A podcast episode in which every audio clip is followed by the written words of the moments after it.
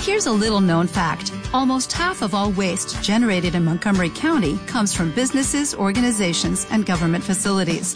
Reducing the amount of waste in your workplace will have a positive impact on our environment. It can also save you money on your disposal costs. Reducing waste and recycling at your business is easy to do and is the law in Montgomery County. Make it your business to recycle right. Learn more at montgomerycountymd.gov slash recycle right or call 311.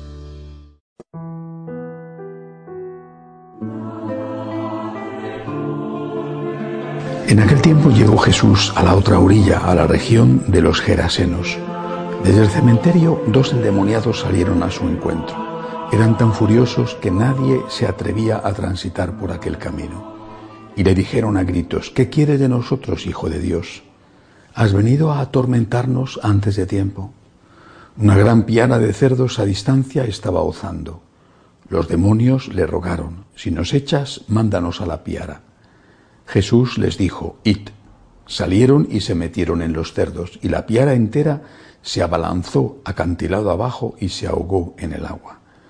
Los porquerizos huyeron al pueblo y lo contaron todo, incluyendo lo de los endemoniados. Entonces el pueblo entero salió a donde estaba Jesús y al verlo le rogaron que se marchara de su país. Palabra del Señor. Este milagro de Jesús no es un milagro cualquiera, no tiene de, importancia especial el hecho de que curara a unos endemoniados porque otras veces lo había hecho. Efectivamente, eso implica que hay una posesión del demonio, que el demonio existe en contra de lo que algunos puedan pensar. Eh, pero no es eso lo más significativo de este Evangelio, ni tampoco que eh, esos demonios entraran en la piara de cerdos. Lo más significativo es la respuesta de la gente. Normalmente cuando Jesús hacía un milagro, la gente, por supuesto, eh, se quedaba sorprendida, algunos creían en él y desde luego acudían a él para pedirle más milagros.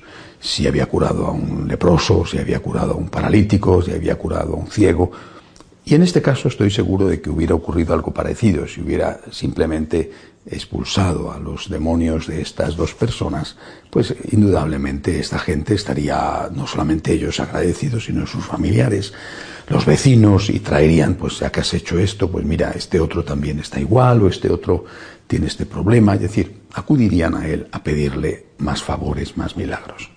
Sin embargo, sucede lo contrario se acercan y con respeto, con respeto porque le tienen miedo, no por otra cosa, le dicen que se vaya del pueblo.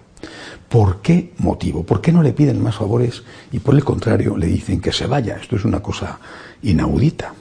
Pues porque les había costado ese milagro un serio contratiempo económico. Habían tenido que pagar un precio. El milagro está bien si te lo dan gratis.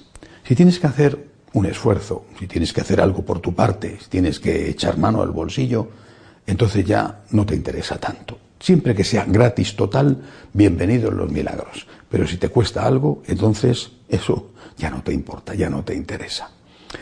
Aplicándolo a nuestra circunstancia, muchas veces decimos, yo no quiero que haya hambre en el mundo, yo no quiero que haya guerras, yo no quiero que haya injusticia, yo no quiero que haya eh, las catástrofes naturales eh, que cuestan tantas vidas, yo no quiero. Y te quedas bien, te quedas tranquilo, te quedas satisfecho, tienes un buen deseo y ya está.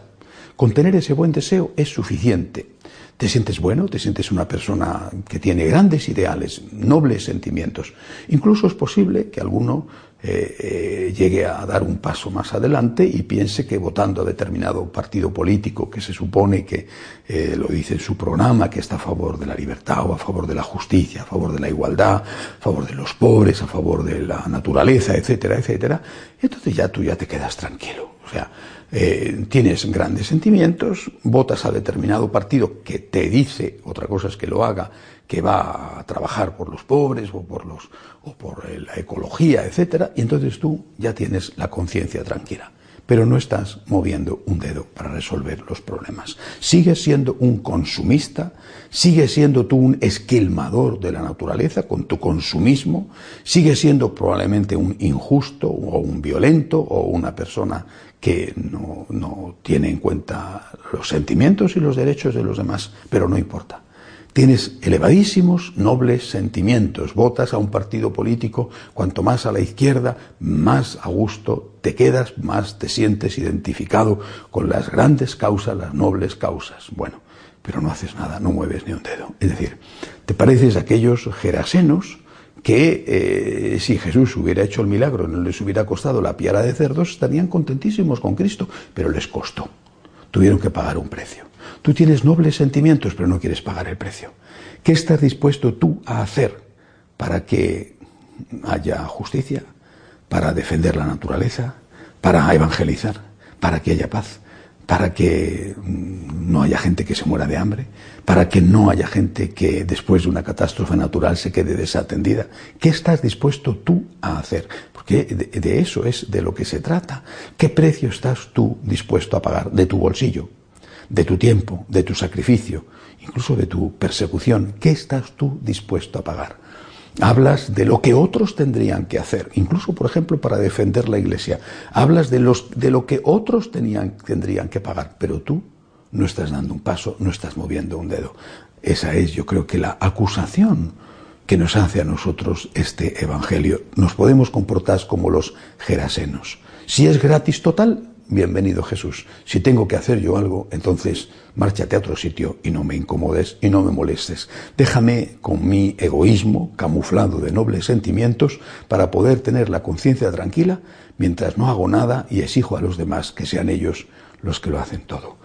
Digámosle al Señor, como le han dicho los santos, como le dijo la Virgen, aquí estoy, aquí estoy. Soy un pobre, insignificante, apenas valgo para nada, soy un pecador, pero aquí estoy.